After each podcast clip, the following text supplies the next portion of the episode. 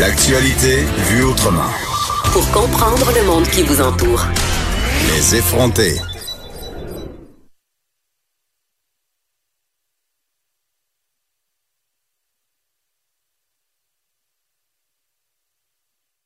Hey, est-ce qu'on est là? On est là. Oh, On est là. ben moi j'allais C'est partir. vendredi, hein. c'est vendredi pour tout le monde. Vanessa était littéralement en train de se lever puis aller C'est magasiner comme à dans un l'université. outlet. Non non, c'est comme à l'université. Si le prof est pas là après 10 minutes, tu t'en vas.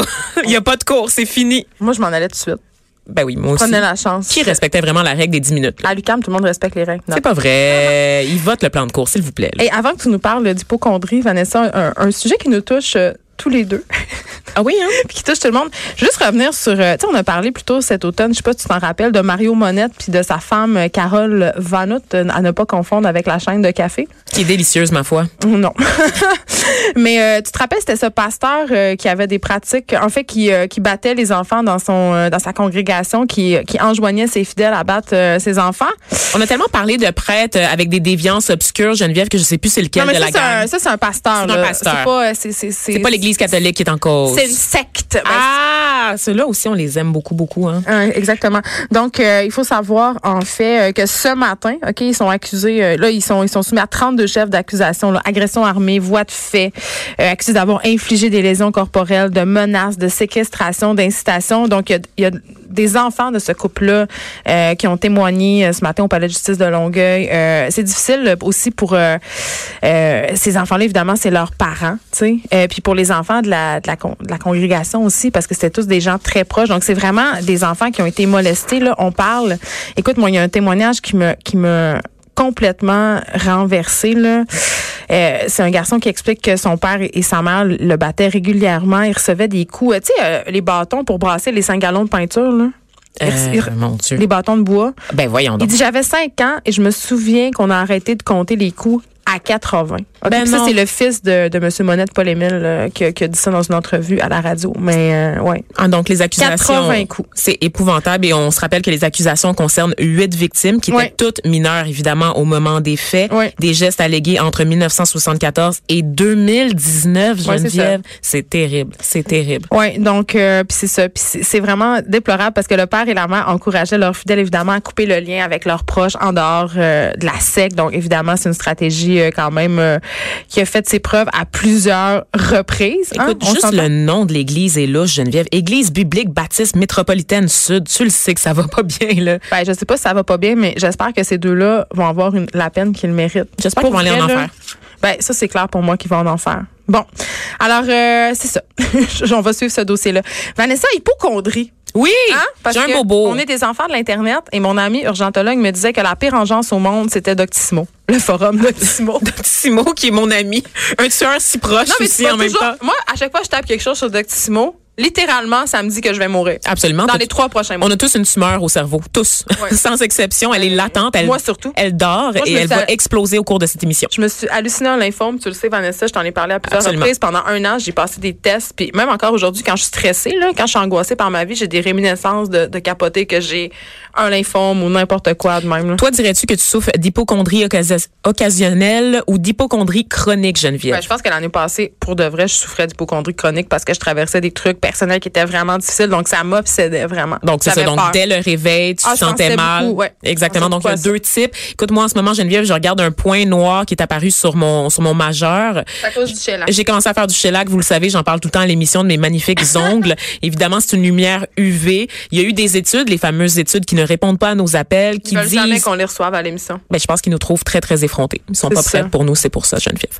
Et donc, ces études-là associent l'utilisation des lampes UV. Je suis en train de regarder mon doigt, là, de le fixer en ce moment même. Ton grain de beauté semble avoir grossi depuis hier, Vanessa. Écoute, je sais pas si je vais me rendre au bout de ce segment-là, Geneviève, ou si ma tumeur va juste imploser. Mm. Bref, tout ça pour dire que les lumières UV sont associées au risque de cancer, et évidemment. Hey, faut depuis tout que de je suite sais lacrer ma ça. main avant d'aller se faire des ongles au shellac et ma Non. question. Non, il faut Ça- pas. Il la faut crème absolument pas. solaire, non? Mets rien sur tes mains avant d'aller faire quelque chose. Mais ça Euh, protège avec- pas des UV si on se met de la crème solaire avant d'aller non, faire faut des pas ongles. toucher à ça. Non, non. Puis tu, tes doigts baignent aussi dans des produits chimiques, de toute façon, dans des solvants qui vont enlever ta crème solaire. Donc, Tu euh, savais quand même, Vanessa, que mon frère a eu un cancer solvants qui de la sont peau. euh, cancérigènes en passant. Oui, mon, mon frère a eu un cancer de la peau et sa dermatologue, euh, il a dit, euh, parce que là, mon frère disait, ben là, est-ce que ça veut dire qu'il faut que je me batte jeune de crème solaire vraiment beaucoup jusqu'à la fin J'apprends. des temps? Et la dermatologue a dit, oui, mais en même temps, la crème solaire aussi est cancérigène. Évidemment. Je vais pas faire une jacinthe René de moi-même ce matin et dire que faut pas mettre de la crème solaire, mais il y a quand même des ingrédients dans la crème solaire qui sont quand même sur le banc des accusés présentement. Ouais, mais si tu mets rien, t'as quand même le cancer de C'est la ça, peau. on va Fait que tu gagnes peut-être pas. qu'on va tous avoir On le va cancer. tous mourir. C'est la conclusion de ma chronique et donc Ok. mon vendredi est terminé, Geneviève. Tu peux t'en Bye. aller. mais tu sais que j'ai appelé Info Santé quand j'avais genre 26 ans parce que j'étais persuadée que j'avais le cancer du pancréas.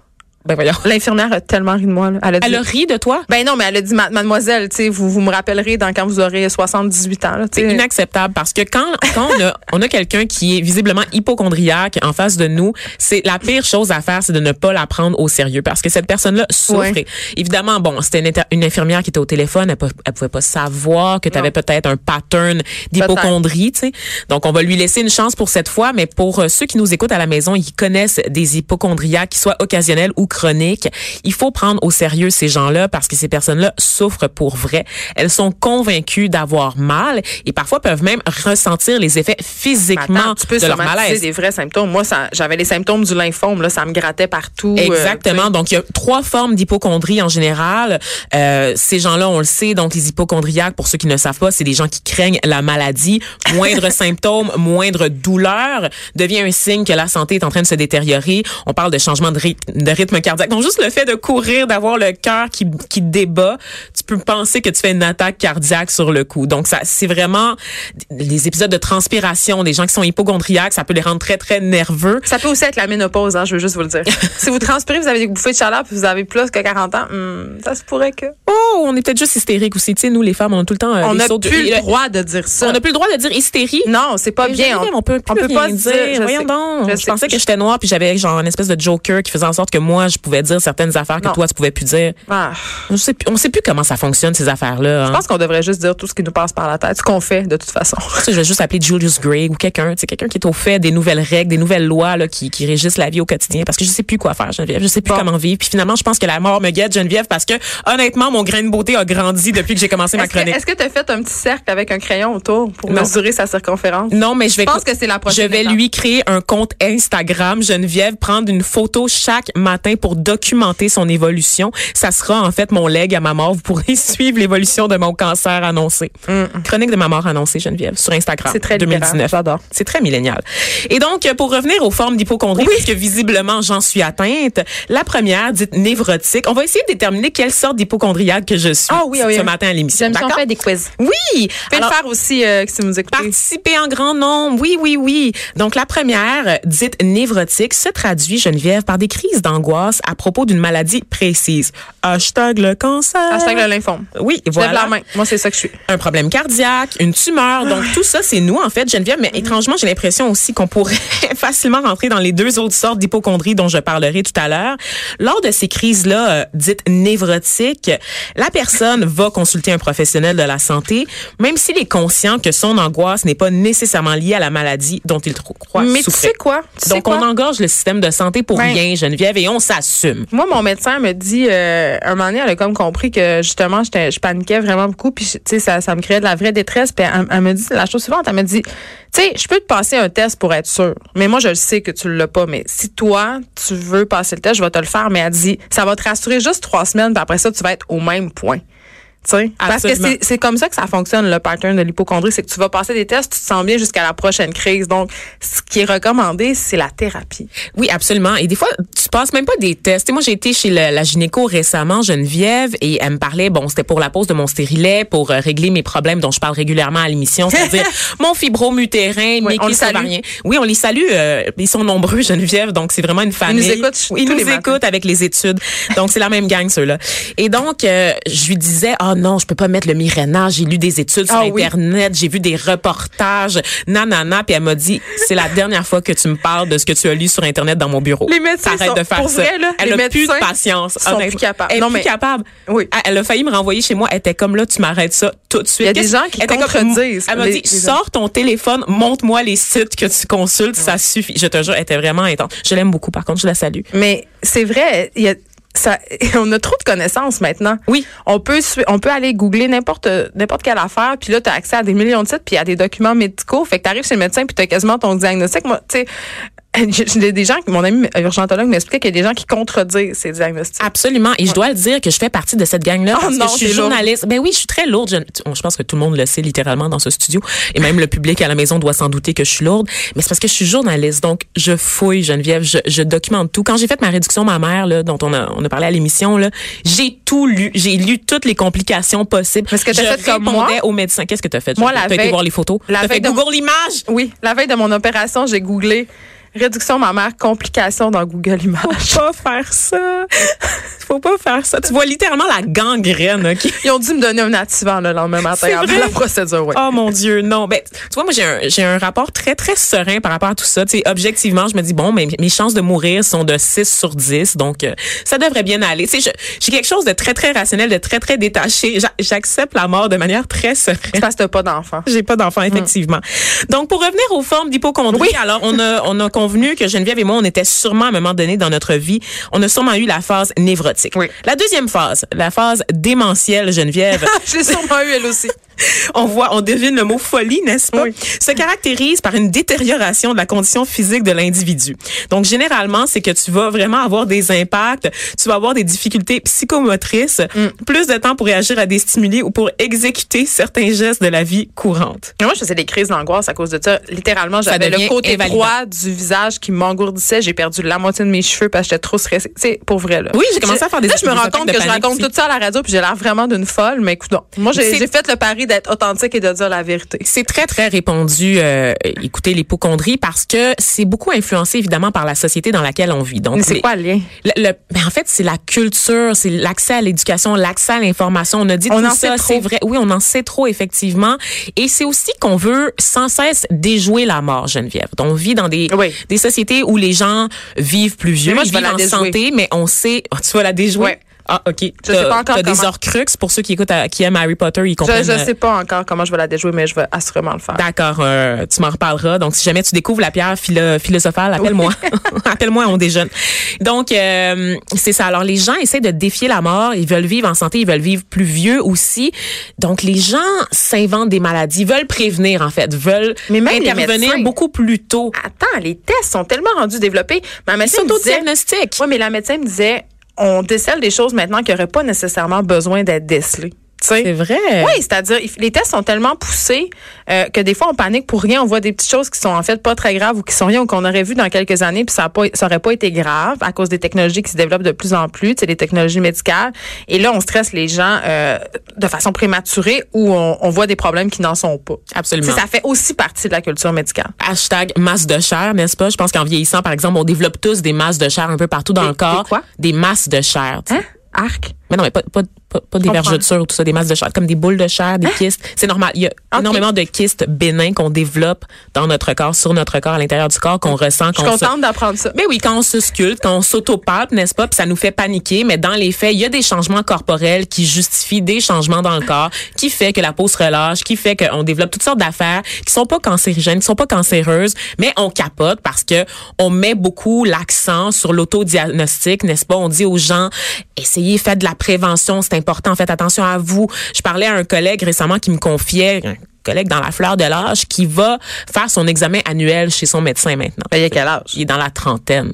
Ben, je pense qu'il faut commencer à partir de 35 Wow, ans. Pas non? chez les hommes adultes en bonne santé, honnêtement. Non, tu peux facilement attendre, attendre la fin de la quarantaine. Là, Mais on tu sais. sait, si on vit dans une société de contrôle, puis on veut tout contrôler, même notre santé, puis c'est à peu près la chose sur laquelle on a le moins de contrôle. À part le fait de bien manger, puis de faire de l'exercice, puis de dormir, on peut pas faire grand-chose de plus. tu Et sais. parlant d'absence de contrôle, ça m'amène à parler de la dernière catégorie d'hypochondrie, Geneviève, qui est la catégorie psychotique.